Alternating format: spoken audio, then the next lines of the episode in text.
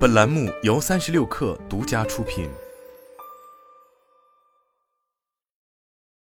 本文来自《哈佛商业评论》。身为领导者，你的一言一行会让员工的情绪放大。如果处理得当，即使是在最艰难的时期，你也能够让员工充分发挥才能。但如果处理的不好，即使一切顺利，员工士气和工作表现也会下降。下面这五种行为模式最容易让员工感到焦虑：一、措辞消极。我们往往在手势和表情等非言语交流中寻找表达感情的信号，言辞更多的是表达感受和想法。但目前正在发展的算法文本挖掘和自然语言处理方面的研究表明，我们选择的词语类型和使用频率与我们的心情之间存在着普遍且明显的联系。这个事实说明，即使你认为自己在平心静气的谈论企业战略，你讲话的方式和措辞也会传达出情绪和心理状态。无论你是否愿意，领导者在书面上的措辞对其他人情绪的影响更加强烈。人们一般会反复阅读重要信息。其中的情感信息会产生很大的影响。研究表明，要避免自己的语言在无意间引起他人焦虑，最好的方法是避免使用负面词语。确定一个词是否负面，唯一的依据是这个词是否会对听者产生负面影响，即是否会令听者的焦虑、忧愁和担心程度增加。即使两位领导者在同样的情境下描述同样的状况，用希望。改善一线曙光和死亡人数、死亡率、萧条对公众的影响也会截然不同。二异常行为，我们时常赞美自发性和不可预测性，将之视为创造性的重要组成部分。它们仿佛是自由灵魂不可或缺的要素。然而，在现实中，大多数人都希望能够尽可能的消除生活中的不确定性和不可预测性，因为这两种因素都会引发焦虑。新冠疫情危机说明了这一点。令我们震惊的不仅是病毒摧毁了我们的生活，还有我们无法预测接下来会怎样。领导者同样不知道未来会如何，因此也无法提供多少确定性。但领导者至少可以保持平时的言行不变，避免给员工增加额外的压力。如果你是管理者，不要让员工猜测你接下来会做什么，这样会给员工的生活增加又一重复杂性。保持可靠、可预料，有必要的话还可以保持乏味无聊。在这个充斥着不确定性的时期，你也许是唯一让员工觉得安心的可预料因素了。简言之，这需要你在开会和沟通的时候提供清晰的脉络，预先明确期望，避免临时修改和取消，并且尽可能的保持自己在这场大危机之前的日常习惯。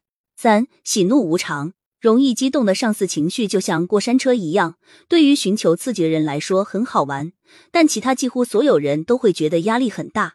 困难时期，员工绝对不想看到领导者喜怒无常，这就有点像是跟一个刚刚度过了糟糕透顶的一天的人推心置腹谈感情，肯定不会有什么好的结果。这一点实际做起来不像嘴上说说这么简单，但领导者需要具备一定的处理压力的能力，在危机中尤其要注意，自己的压力只会让别人的压力进一步增加，因此你应该格外努力管理自己给人的印象。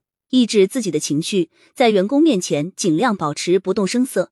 这样做的效果如何？这里又要回到第二点：你的团队在混乱之中会希望你提供指引和稳定性。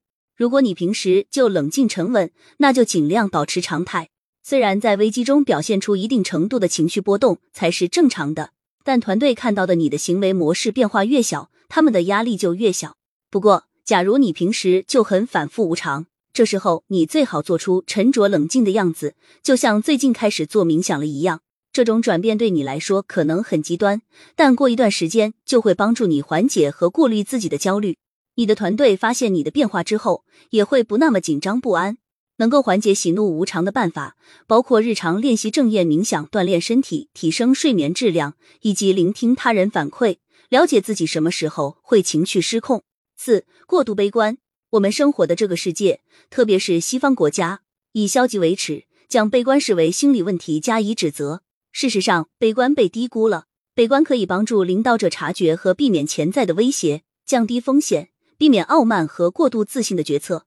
虽然如此，在充满压力和焦虑的时期，领导者的悲观更有可能变成负担，导致员工失去动力，并且让员工原本就很高的焦虑水平提升到造成压力的程度。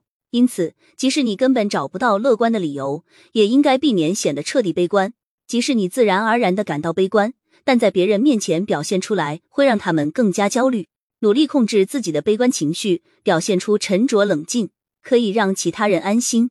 要记住，领导力的核心不是你自己，而是要你发挥领导力去帮助别人。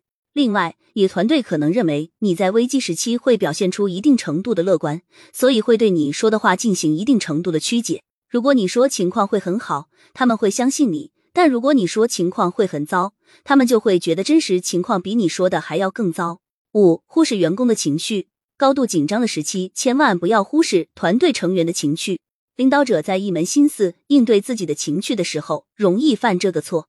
你需要理解并控制自己的焦虑，但同时管理他人对你状态的看法也非常重要。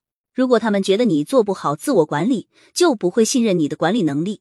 关键是同理心，必须关注周围的人，而不是关注自己，这样你才能取得成功。